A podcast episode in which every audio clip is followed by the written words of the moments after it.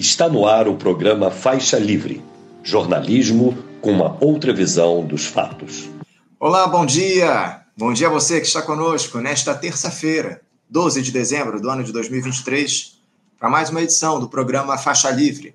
Agradeço demais a você que acompanha o programa, aliás, a transmissão ao vivo aqui pelo nosso canal no YouTube, o Faixa Livre. E muito obrigado também a quem assiste ao programa gravado a qualquer hora do dia ou da noite, e também a quem nos ouve pelo podcast Programa Faixa Livre, nos mais diferentes agregadores. O Faixa Livre é uma produção da jornalista Cacau Farias, auxiliada por Isaac de Assis e pela jornalista Ana Gouveia. Seguimos hoje aí nessa nossa retrospectiva de 2023, sem perder de vista, obviamente, os temas do noticiário do Brasil e do mundo, como essa prorrogação do programa Desenrola, de negociação de dívidas aqui no nosso país, até março do ano que vem, pelo presidente Lula. O, governo também com uma agenda econômica ainda extensa no Congresso Nacional para ser aprovada, visando 2024, precisando lá de recursos para o próximo período, enfim. Mas a gente vai avaliar hoje, principalmente, como é que o bolsonarismo influenciou a gestão petista nesse início de mandato. Para isso, vamos ter daqui a pouquinho a participação de um dos principais especialistas nesse tema da extrema-direita aqui no nosso país, o historiador escritor e professor de literatura comparada da Universidade do Estado do Rio de Janeiro, a UERJ, professor João César de Castro Rocha. Daqui a pouquinho ele vai conversar aqui com a gente. A educação é um outro assunto que ainda segue, dando pano para manga aqui no nosso país. Aquela, após aquelas alterações que o governo sugeriu no novo ensino médio, o relator do projeto lá na Câmara dos Deputados, o Mendonça Filho, foi ministro da Educação durante a gestão do Michel Temer e articulador dessa reforma ele desmontou a proposta do MEC e o texto deve ser votado hoje lá na, na Casa Legislativa. Quem vai analisar aqui com a gente as mudanças sugeridas pelo parlamentar, o que é que elas representam para os estudantes e também comentar o que foi a atuação do Ministério da Educação em 2003, será o cientista político, doutor em educação e professor da Faculdade de Educação da Universidade do Estado, da Universidade de São Paulo, a USP, Daniel Cara. As movimentações da justiça esse ano também serão alvo na análise do programa de hoje, em um diálogo que teremos com o cientista político, professor na Faculdade de Direito da Universidade do Estado do Rio de Janeiro, a UERJ, e também desembargador do Tribunal de Justiça aqui do Rio de Janeiro, o TJRJ, João Batista Damasceno, avaliando aí as iniciativas das cortes superiores, em especial nas ações envolvendo o ex-presidente Jair Bolsonaro também o papel do presidente Lula na escolha de membros do Judiciário, ministros lá do Supremo Tribunal Federal, também a indicação para a Procuradoria-Geral da República. Aliás, o Flávio Dino e o Paulo Gonet serão sabatinados amanhã pelo Senado antes de assumirem os seus postos. Enfim, papo importante que a gente vai ter aqui com o Damasceno. Encerramos o Faixa Livre desta terça-feira com um outro tema sensível que tratamos ao longo desse ano de 2023, a situação dos servidores públicos no país. O governo Lula acenou com uma valorização do funcionalismo federal, mas acabou frustrando as expectativas das negociações salariais para 2024. O presidente do Fórum Nacional Permanente de Carreiras Típicas de Estado, o FONACAT, Rudney Marques, vai nos falar sobre a percepção que as diferentes categorias do serviço público têm sobre essa gestão, o que esperar para o ano que vem, enfim, onde teremos esse concurso público unificado. Há negociações, inclusive, dos acordos salariais aí em curso, já ainda nesse final de ano. Vamos falar aqui daqui a pouquinho a respeito desse tema, uma entrevista aí fundamental no nosso programa, bem como toda edição do Faixa Livre desta terça-feira.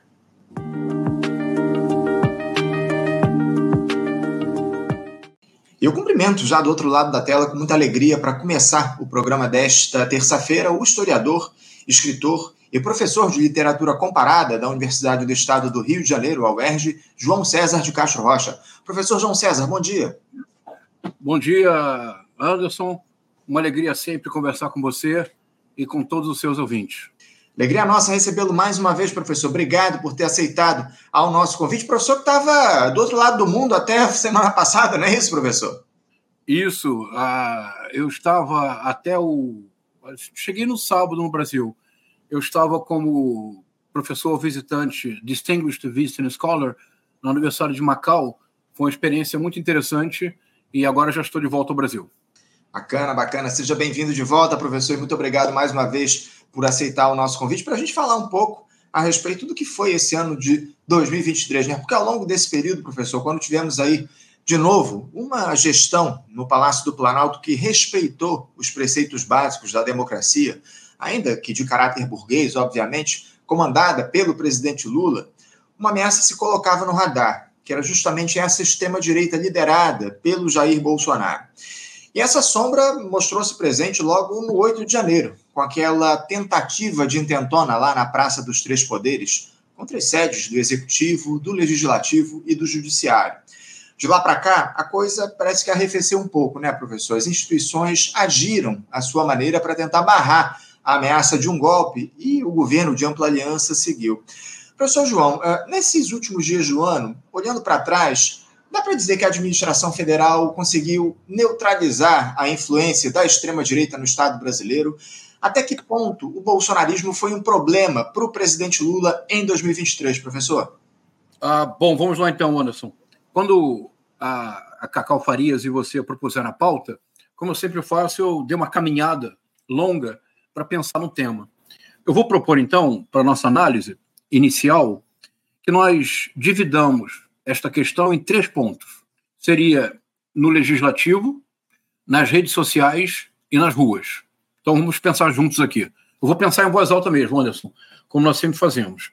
No legislativo, o bolsonarismo ele é o sonho de qualquer governo. Por que eu digo isso? Porque do ponto de vista da eficácia da ação legislativa, isto é, obstrução de votações, proposta de emendas constitucionais desfavoráveis às pretensões do governo, criação de leis ou de regulações que criem embaraços para projetos de, de projetos sociais do governo. Neste sentido, o bolsonarismo é a oposição que todo governo deseja. Nicolas Ferreiro, Ferreira, Gustavo Gaia, Abílio Brunini, Bia Kicis, Carlos Zambelli, Júlia Zanata e tutti quanti não são capazes de articular uma oposição digna deste nome. Para eles, o parlamento é um cenário permanente para a produção de conteúdo para suas redes sociais. Eles estão muito mais preocupados em lacrar do que em estabelecer alianças. E, por exemplo, o comportamento de terrorismo legislativo de um Abílio Brunini, esse comportamento dele torna praticamente impossível que ele consiga na iminência de votar um projeto de lei para ele importante, torna quase impossível que ele consiga apoio de outros parlamentares.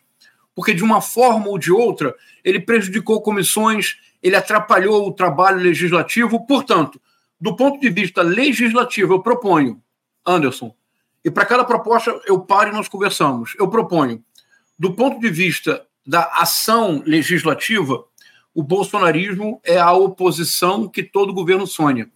Para políticos experientes, como os políticos do PT, para a estrutura político-partidária do PT, certamente no final do dia eles se reúnem, abrem uma garrafa de vinho, levantam as mãos para os céus e agradecem que os parlamentares bolsonaristas sejam o que são, isto é, caçadores de likes, caçadores de lacração. Porque, do ponto de vista legislativo, eles nada fazem. O verdadeiro desafio para o presidente, para o governo do presidente Lula e do vice-presidente Alckmin, do ponto de vista legislativo, não são os bolsonaristas. O verdadeiro desafio é a estrutura fisiológica do centrão e a chantagem permanente que o Arthur Lira mantém o governo em troca de cargos, como, por exemplo, nós temos falado pouco disso, Anderson, mas que o Arthur Lira tenha emplacado a direção da Caixa e todas as diretorias é um dos maiores escândalos da história da nova República. O que só se tornou possível porque o Arthur Lira estabeleceu uma aliança com o ministro do Supremo Tribunal Federal, Gilmar Mendes, que arquiva sistematicamente as sólidas denúncias de corrupção envolvendo o orçamento secreto e o Arthur Lira. Então, primeira proposta, do ponto de vista legislativo, os deputados e as deputadas bolsonaristas são a oposição que todo governo deseja. Muito bem colocado. Eu tenho, plena eu tenho pleno acordo com o que o senhor diz aqui em relação ao fato de o bolsonarismo ser a oposição que o, o governo Lula deseja agora. Por outro lado, como o senhor muito bem colocou, esse fisiologismo do Congresso Nacional se tornou talvez o grande problema. Na verdade, é o grande problema uh, já de décadas aqui no nosso país, esse caráter cada vez mais fisiológico do Congresso Nacional. E, na minha maneira de, de observar, o, o professor, o, o, governo Lula não se impôs diante dessa lógica que estava colocada. O Arthur Lira nadou de braçada ao longo desse ano de 2023, pelo menos na maioria, na maior parte do tempo, não? Agora, entendamos o porquê, isso é bem importante. Uh, Anderson, você tem toda a razão. Se existe um mal de origem da nova república, o mal de origem da nova república é que a nova república assiste o estabelecimento do Centrão. Como o Centrão surge de maneira clara pela primeira vez na nova república. Isso é muito bem rastreado num livro importante, A Razão dos Centavos, do Roberto Andrés, que é um livro dedicado às, aos protestos contra a precariedade do setor do, do transporte público como um, um, motor constante de revoltas urbanas no Brasil e ele compreende 2013 no âmbito dessas revoltas urbanas.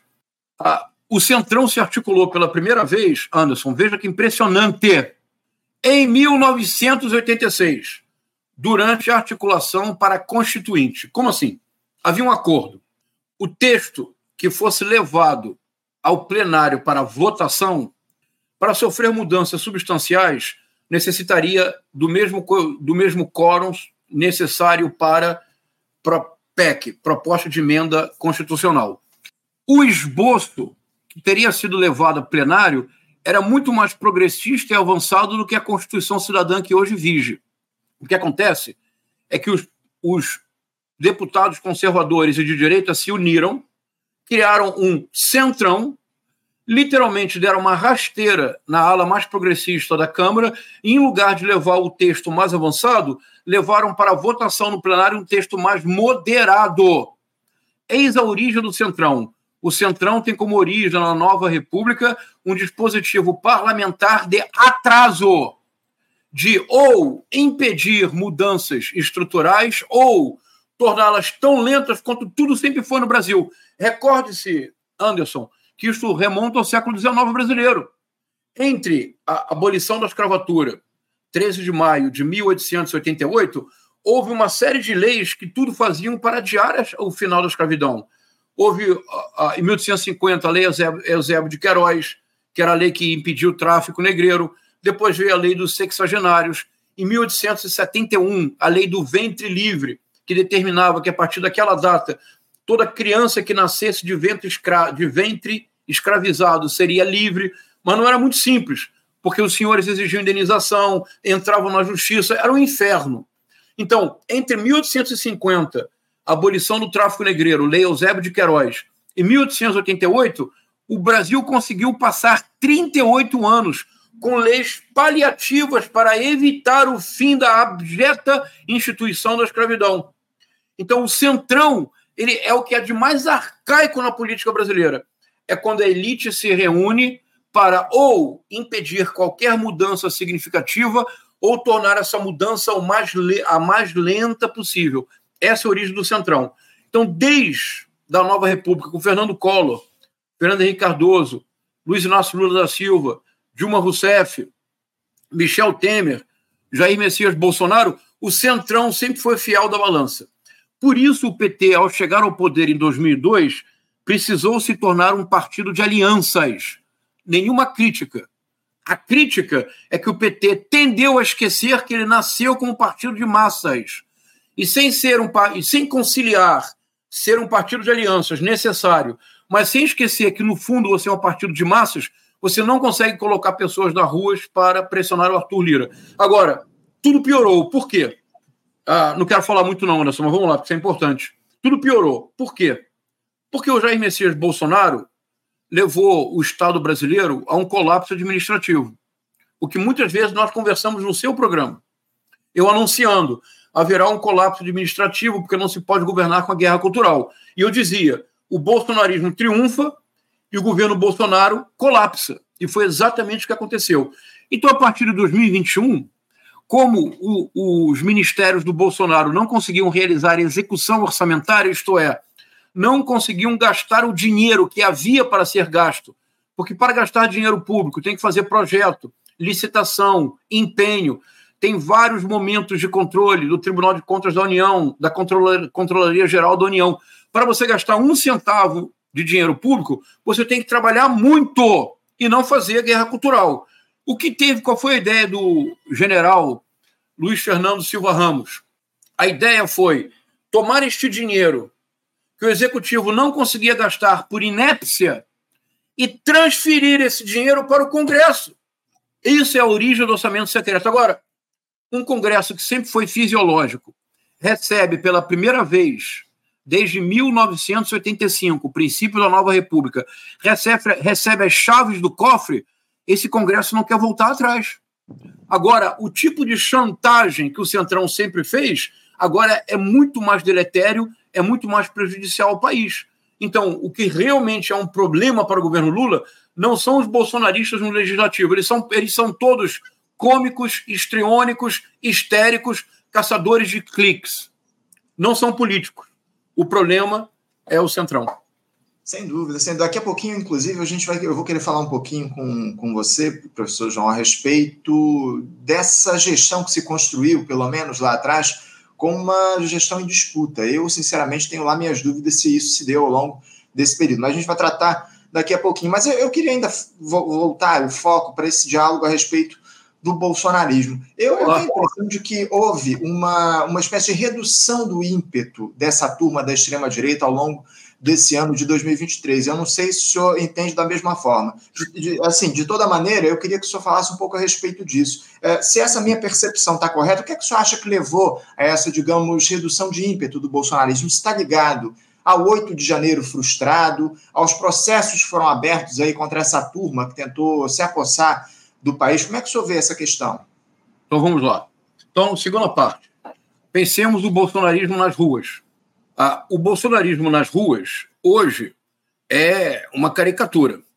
Se nós pensarmos no bolsonarismo em 2021, 2022, se nós pensarmos no bolsonarismo, sobretudo no, no, no momento, no auge da presença do bolsonarismo nas ruas, porque a presença do bolsonarismo nas ruas sempre foi condicionada à promessa do golpe.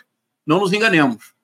E se houve um momento em que a promessa parecia frutificar, foi em 2021. Nós esquecemos, Anderson, nós, temos, nós somos muito amnésicos. Nós esquecemos que em 2021 houve um ensaio geral para o golpe. Nós esquecemos que em 2021 o Bolsonaro de Brasília toma um avião para São Paulo e na Avenida Paulista ele diz: acabou aquele palavrão que ele gosta de dizer. Não, não obedeço mais ao ministro Alexandre de Moraes, acabou, etc. E a multidão em delírio respondendo: eu autorizo, eu autorizo. Nós esquecemos que em setembro de 2021, caminhoneiros estacionaram em Brasília e não foram embora. Nós esquecemos que em setembro de 2021, as barricadas para que eles não avançassem no, na, na, no Palácio do Planalto e na, na Praça dos Três Poderes foram arrancadas e todos chegaram à, à Praça dos Três Poderes no ensaio geral do 8 de janeiro de 2023. Nós esquecemos que em setembro de 2022, com a interpretação terraplanista da Constituição de um homem que maculou sua biografia para toda a história do Brasil, que não haveria conspiracionismo bolsonarista de maneira tão intensa sem a interpretação terraplanista do Ives Gandras Martins, e o nome dele estará marcado na história do Brasil. Em setembro de 2021, era o caldeirão. Quantas pessoas o bolsonarismo colocou nas ruas? Em setembro de 2022, quantas pessoas o bolsonarismo colocou nas ruas? Anderson, entre o dia 4 ou 5 de novembro de 2022 até o 8 de janeiro de 2023, o bolsonarismo colocou na frente dos quartéis em todo o país um número que não se sabe ao certo, mas que é aproximadamente entre 40 e 50 mil pessoas. Comparado a isto, as últimas manifestações bolsonaristas são da ordem da pura caricatura.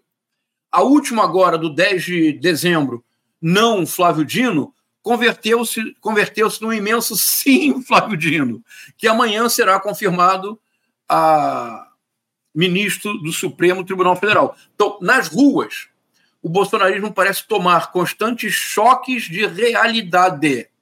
Segunda proposta. Imagino que você concorda que você já tinha dito. Uhum. Terceira proposta, onde o bolsonarismo continua forte e, paradoxalmente, tem se tornado mais fortalecido nos últimos meses nas redes sociais. Nas redes sociais, o bolsonarismo não somente continua forte, como permanece vigilante 24 horas por dia, sete dias por semana, que tem, levou, por exemplo, a demissão forçada da secretária especial da ministra da Igualdade Racial, demissão justa, porque o que a sua assessora especial fez e o tweet que ela fez em relação à torcida do São Paulo é inaceitável. É inaceitável para qualquer pessoa. Para uma assessora especial do Ministério da Igualdade Racial, parece quase uma piada pronta. Que o presidente da empresa brasileira de comunicação tenha sido, tenha sido levado a pedir demissão em menos de 48 horas, mostra a capacidade de pressão constante da extrema-direita bolsonarista. A conta da primeira-dama foi hackeada ontem, Anderson. Ela foi hackeada ontem. Os bolsonaristas o tempo todo inventam novos inimigos. O pastor Henrique Vieira, o ministro brilhante Silva Almeida, dos Direitos Humanos e da Cidadania, o ministro brilhante, futuro ministro do Supremo Tribunal Federal, Flávio Dino, Lula, que nós sabemos agora, graças aos extraordinários investigadores bolsonaristas, nós sabemos que o Lula é um clone, não é isto? que, na verdade, há, três ou quatro clones do Lula preparados o tempo todo para a missão de uh, assumir a personalidade. Uh, então, nas redes sociais, o bolsonarismo continua atento e muito forte. Agora, posso fazer um comentário, mano, para nossa reflexão? Uhum. E tem uma coisa que tem me preocupado.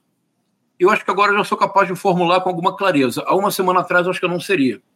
Como você sabe, ah, decidida a conquistar meu lugar no céu, eu continuo fazendo parte de grupos bolsonaristas do WhatsApp e do Telegram. Eu acho que meu caminho para o céu está sendo palmilhado dia a dia. São Pedro estará me esperando com uma cadeira especial. Certamente. Para me compensar. Há uma coisa que eu tenho percebido que tem me preocupado. Eu vou formular aqui publicamente pela primeira vez. Uhum. Eu não sei se você acompanha algum grupo bolsonarista pela internet. Não acompanho. Ah, tá. Bom, eu recomendo. Ah, vamos lá. A linguagem, tanto verbal quanto visual, dos bolsonaristas, a cada dia se torna mais apocalíptica. É sempre assim. Vem uma fotografia, por exemplo. Deixa eu ver se eu, eu não vou. Eu poderia tentar ler aqui algumas agora, mas eu não tenho como lhe passar. Mas é sempre assim as mensagens são assim, por exemplo, estou lendo aqui uma aqui agora. Vem a, a imagem do Flávio Dino, e na imagem do Flávio Dino, assim, urgente, acabou tudo, descobriram a verdade. Ah, isso é, sempre assim. Ah, sempre tem um tom apocalíptico de fim de mundo anunciado, da antecipação do inevitável debacle, da inevitável debacle do PT, do Lula, do Flávio Dino, do ministro Silva Almeida, de todos. É uma pulsão apocalíptica constante, que naturalmente mantém a militância muito mobilizada. Mas há um problema, Anderson, isso começa a realmente a me preocupar. Há um problema. Hum. Veja, a, ele se, toda a militância bolsonarista, incluindo deputados e deputadas federais, se, mobilizar, se mobilizaram como se fosse o verdadeiro Armagedon para não permitir a indicação do Flávio Dino a, a, ao Supremo Tribunal Federal. Isso. E amanhã será aprovado. Eles fizeram uma manifestação fracassada no dia 10. E a convocação é sempre assim: a última chance, agora ou nunca. Se não vencermos, o país acaba. Então, mas me acompanhando, só qual é a minha preocupação? É que essa linguagem permanentemente apocalíptica, ela tem como correlato objetivo, isto é, como choque de realidade, o fracasso constante de todas as profecias. Quando é que isso começou? Nas 72 horas. Você lembra, Anderson? Sim, sim. Era isso que eu ia falar, porque isso não é de hoje, né, professor? Justamente, justamente, Anderson. As 70, primeira, primeira profecia que falhou. Jair Bolsonaro não foi reeleito. De imediato. Vamos parar, o, vamos parar as rodovias por 72 horas. Porque se pararmos por 72 horas, as Forças Armadas serão obrigadas a intervir, mantendo Bolsonaro no poder. Passaram-se 72 horas. Estamos agora no dia 4 de novembro, não aconteceu nada. o Bolsonaro pede para as pessoas saírem das rodovias. Então eles compreendem que é para ir para a porta dos quartéis. Porque se ficarmos 72 horas diante da porta dos quartéis, sem sairmos de forma nenhuma, as Forças Armadas serão obrigadas a intervir de acordo com a interpretação terraplanista do Luiz Martins. Mais 72 horas se passaram. Eles convocaram, se você lembrar, para o dia 10 de novembro, uma paralisação geral que levaria a uma situação de anomia, de ausência de regras e obrigaria as Forças Armadas a intervirem. No dia 10, no dia 10 de novembro caiu uma tempestade terrível em Brasília, a manifestação fracassou. Então, de 72 horas em 72 horas, chegou o dia 12 de dezembro. Lula e Alckmin foram impostados. Resposta: terrorismo doméstico, destruição de, de carros, destruição de viaturas, destruição de ônibus, tentativa de invasão na Polícia Federal. Nada aconteceu. Doze dias depois, tentativa de explosão de caminhão de combustível no aeroporto de Brasília. Lula assumiu. 8 de janeiro, tentativa de golpe. Percebe o que eu estou dizendo?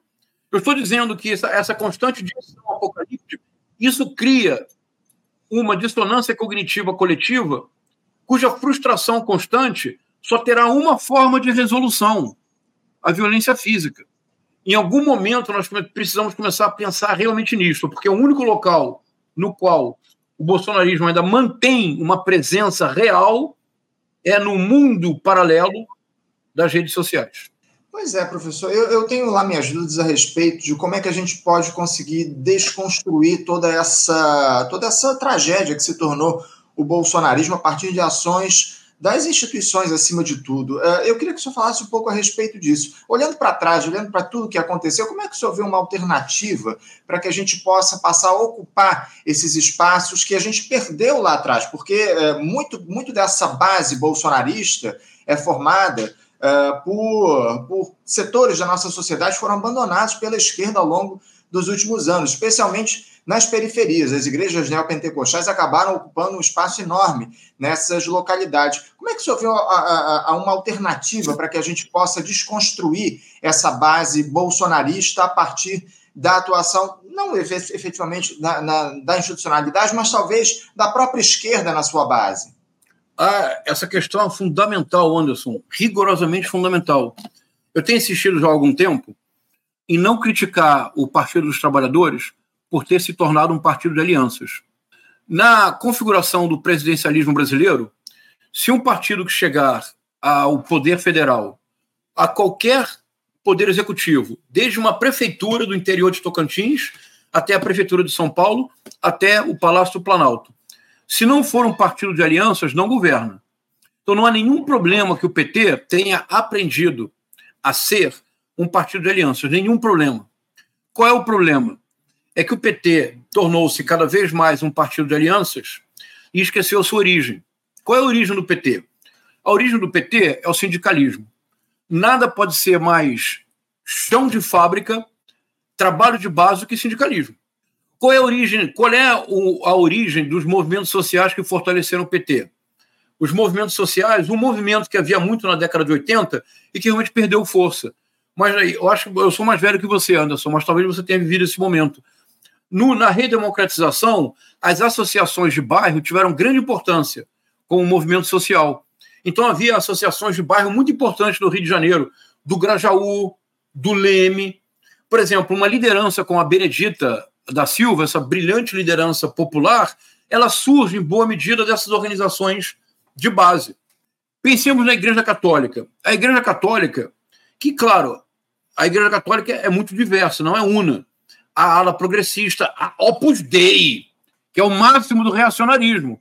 Há conservadores, mas a Igreja Católica, entre a década de 60 e a década de 80, até o papado do João Paulo II e a predominância do cardeal Ratzinger, depois Papa Bento XVI, a Igreja Católica da década de 60 até a década de 80, especialmente a partir da teologia da libertação, da famosa Conferência de Puebla, a Igreja Católica ela faz uma opção preferencial pelos pobres. E a comunidade, as comunidades eclesiais de base têm uma enorme importância que hoje, quem de fato tem nas periferias, nas comunidades, nos presídios, Anderson, nos anos 70, quem ia para os presídios confortar as pessoas Quem ia para o hospital consolar os doentes eram padres. Hoje, quem faz esse, quem faz esse serviço, porque é um serviço, quem faz esse serviço, fundamentalmente, são igrejas neopentecostais. Então, a esquerda chegou ao poder, o que para minha geração, para minha geração, eu tenho 58 anos, sou velhinho. Para minha geração, imaginar que um partido de esquerda conseguiria de cinco vencer quatro eleições é uma era inconcebível. Não era uma, não era algo da realidade. Então me parece isso criou um problema, Anderson, que é o seguinte: eu vejo algumas algumas pessoas que pertencem de maneira muito digna ao campo da esquerda democrática, mas que têm 30 anos, 35 anos, essas pessoas cresceram não com a perspectiva do poder, cresceram com o poder de um partido de esquerda no Planalto. E essas pessoas hoje dizem assim, por exemplo, não, com esta pessoa não dialogo, com este movimento eu não quero conversa, com este pastor eu não falo. Anderson, quando eu era jovem, com 14, 15 anos, quando eu comecei a me interessar por política, simplesmente, se você era de esquerda, você conversava com Deus e o diabo na terra do sol. Havia uma brecha, você dialogava abriam uma brecha num programa de televisão que poderia ser um programa reacionário, você ia lá no programa de televisão reacionário, porque você tinha o que dizer, você tinha uma proposta, você tinha um projeto de país, você não tinha um projeto de poder, você tinha um projeto de país. Então é uma esquerda que escolhe interlocutor. Tradicionalmente, Anderson, na tradição da esquerda, desde a primeira internacional, desde o século XIX, esquerda não escolhe interlocutor. Nós dialogamos com todo mundo. Nós temos, nós temos um projeto de país, nós temos uma concepção de mundo fraterna, solidária. Então, o que o Mano Brown disse no último ato da campanha do Fernando Haddad em 2018, na Lapa, no Rio de Janeiro, e que eu usei no livro que eu lancei agora. Eu, eu tenho um, um ensaio longo, que é a epígrafe ao Mano Brown dizendo: ou voltamos a falar com a base, ou vamos perder. E o Mano Brown foi vaiado no Rio de Janeiro quando disse isso. Agora, na reunião da plenária do PT, preparando estratégias para as eleições municipais de 2024, o presidente Lula tomou o microfone e praticamente repetiu as palavras do Mano Brown. Nós precisamos voltar para as ruas, nós precisamos voltar para a base, nós precisamos não precisamos expor o nosso, o nosso projeto de país. No plano exclusivo da política, a chance da extrema-direita vencer é enorme. No plano mais generoso da polis, que é o que sempre caracterizou a esquerda democrática. A esquerda democrática nunca se caracterizou pelo plano miúdo da política. Ela sempre se caracterizou pela proposta concreta de uma utopia, de uma utopia concreta. Educação básica de qualidade, com escola de tempo integral para todas as crianças do Brasil. Segurança pública, uma segurança pública que seja uma segurança real para todos os cidadãos. Porque talvez a principal desigualdade do Brasil não é só a financeira. Uma desigualdade terrível, absolutamente dilacerante no Brasil, Anderson, é que se você mora no Leblon, se você mora em Gianópolis, se você mora num prédio da, da, de boa via, da Praia da Boa Viagem, no Recife, você tem segurança. Mas se você mora em Brasília Teimosa, esta enorme bairro de comunidade no Recife, se você cresceu em Bento Ribeiro, subúrbio do Rio de Janeiro, depois de Cascadura, Madureira, Oswaldo Cruz, Bento Ribeiro. Se você é da zona leste de São Paulo, você não tem acesso à segurança, você não tem acesso à escola pública de qualidade, você não tem acesso ao sistema único de saúde. Então, é preciso que a esquerda recupere a coragem de ser utópica. Eu quero lutar para que um dia, em 10 anos no máximo, todas as crianças do Brasil tenham CIEPs, escola integral, recebam uniforme, tomem café da manhã, almocem, lanchem, jantem antes de ir para casa. Que tenham, fiquem na escola de sete da manhã e cinco horas da tarde. Então, me parece que a esquerda precisa recuperar essa dimensão utópica, porque essa dimensão utópica permite o diálogo direto com a população. Desculpa, eu não me entusiasmei e falei muito. Problema nenhum, professor. Mas eh, a, a, grande questão é que a esquerda, nesse momento, eh, já há algum tempo, na verdade, ela abandonou a ideia de um projeto de país. Infelizmente, a esquerda está mais preocupada com a ocupação de cargos na institucionalidade do que com a discussão de um projeto de país, algo que é mais do que necessário para a gente. Uh, professor, para a gente encerrar, eu estou uh, já chegando ao tempo limite aqui da nossa entrevista, eu queria tratar um pouco a respeito das perspectivas para 2024, que é um ano importantíssimo, um ano de eleições municipais, diante desse quadro que o senhor muito bem traçou aqui, com uma esquerda ainda afastada da base da população. Eu, sinceramente, confesso que não vi nenhuma ação mais efetiva ao longo desse mandato do presidente Lula de a esquerda buscar a base para fazer o diálogo, algo que é mais do que necessário e a gente já constatou aqui. Diante de um quadro como esse, uma extrema-direita cada vez mais organizada, o que esperar das eleições municipais em 2024, professor João César? Essas eleições serão muito importantes, não quero dizer decisivas, mas serão muito importantes para a saúde do governo do presidente Lula e do vice-presidente Geraldo Alckmin. Porque é absolutamente indispensável que haja uma votação expressiva para candidatos progressistas como um recado ao Congresso. Como um recado, por exemplo, Anderson, ao Roberto Campos Neto. Em 2024, a minha esperança é que o governo Lula, e uma coisa importante para ser dita, e nós precisamos reconhecê-lo, eu proponho. O governo Lula não é, não será e não pretende ser um governo de esquerda. Vamos reconhecê-lo de uma vez por todas, para que não percamos tempo e nem, nem energia em discussões que não fazem sentido. O governo Lula deve ser um governo à esquerda. A verdadeira chance de sucesso do governo Lula para 2026 é se o governo Lula cada vez mais for um governo à esquerda. Problema. Hoje, dia 12 de dezembro de 2023, quem tem vencido esta batalha é a tentativa de levar o governo Lula à direita. O governo Lula também nunca será um governo de direita, sejamos justos. E muito menos o Lula é um neoliberal. É preciso, honestamente, é, essa esquerda jovem, você tem um pouco de bom senso. Dizer que o Lula é um neoliberal é um absurdo tão grande que inviabiliza qualquer espécie de tática no plano imediato da conjuntura. Mas o governo Lula não é um governo de direita, mas o governo Lula está tendendo a ter uma predominância a ser um governo à direita. Então, Arthur Lira ocupa o espaço que deseja. O Ministério das Comunicações, um ministério tão decisivo numa época de redes sociais, que é o único local no qual o bolsonarismo ainda respira. E você coloca o Ministério das Comunicações com Juscelino Filho, um partido que nem sempre vota com o governo, porque, Anderson, se o MDB e o União Brasil votassem sempre com o governo, olha, vá lá, é um remédio amargo mas que vai tornar o organismo mais saudável. Eles nem sempre votam com o governo. E o Juscelino Filho, não é que ele seja corrupto, ele é uma espécie de exemplar único de todas as espécies de falcatruas possíveis na vida pública. Ele e o Arthur Lira são um em carne neste sentido. Mas o Arthur Lira foi eleito deputado e foi eleito presidente da Câmara, não há o que fazer. O Juscelino Filho foi indicado pela União Brasil para o Ministério das Comunicações. Então, nós da esquerda democrática precisamos, sem nunca deixar de esclarecer: um, o presidente Lula não é neoliberal, chega a ser uma piada de mau gosto. Dois, o governo do presidente Lula e do vice-presidente Geraldo Alckmin não é um governo de direita. Isso é um enorme equívoco dizê-lo.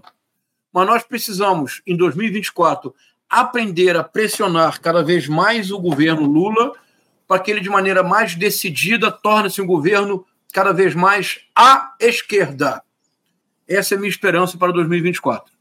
É a nossa, é a nossa esperança acima de tudo, professor João César de Castro Rocha. Eu quero agradecer demais a sua presença aqui mais uma vez conosco no programa. Também agradecer toda a sua colaboração ao longo do ano de 2023 a nós aqui no Faixa Livre e a gente conta muito com a sua participação ao longo do próximo ano para analisar a conjuntura dessa, dessa forma que o senhor faz aqui com a gente, com muita, uh, com muita clareza em relação aos temas que estão colocados, especialmente uh, o sentido do bolsonarismo e a influência dessa extrema-direita aqui no nosso país, que se amplia cada vez mais, lamentavelmente. Quero agradecer mais uma vez e desejar ao senhor boas festas, professor, que tenhamos um 2024 com melhores notícias. Teremos. Muito obrigado, Anderson. Uma alegria sempre dialogar com você. Mando um abraço para todos e todas que nos escutam e os votos de um excelente 2024. Isto é, um 2024 à esquerda. É isso. Um abraço, professor. Até a próxima. Obrigado. Obrigado. Conversamos aqui com o professor João César de Castro Rocha, historiador, escritor e professor de literatura comparada na Universidade do Estado do Rio de Janeiro. A UERJ fala um pouco sobre o cenário da política aqui no nosso país ao longo desse ano. Você, ouvinte do Faixa Livre, pode ajudar a mantê-lo no ar. Faça sua contribuição diretamente na conta do Banco Itaú agência 6157, conta corrente 99360, dígito 8. Esta conta encontra-se em nome do Sindicato dos Professores do Município do Rio de Janeiro e região, o Simpro Rio, uma das nossas entidades patrocinadoras, mas seus recursos são destinados exclusivamente para o financiamento do nosso programa. Você pode fazer sua doação de qualquer valor, utilizando também a nossa chave Pix, que é ouvinte@programafaixalivre.com.br. Sua contribuição é fundamental para a manutenção desta trincheira progressista no ar.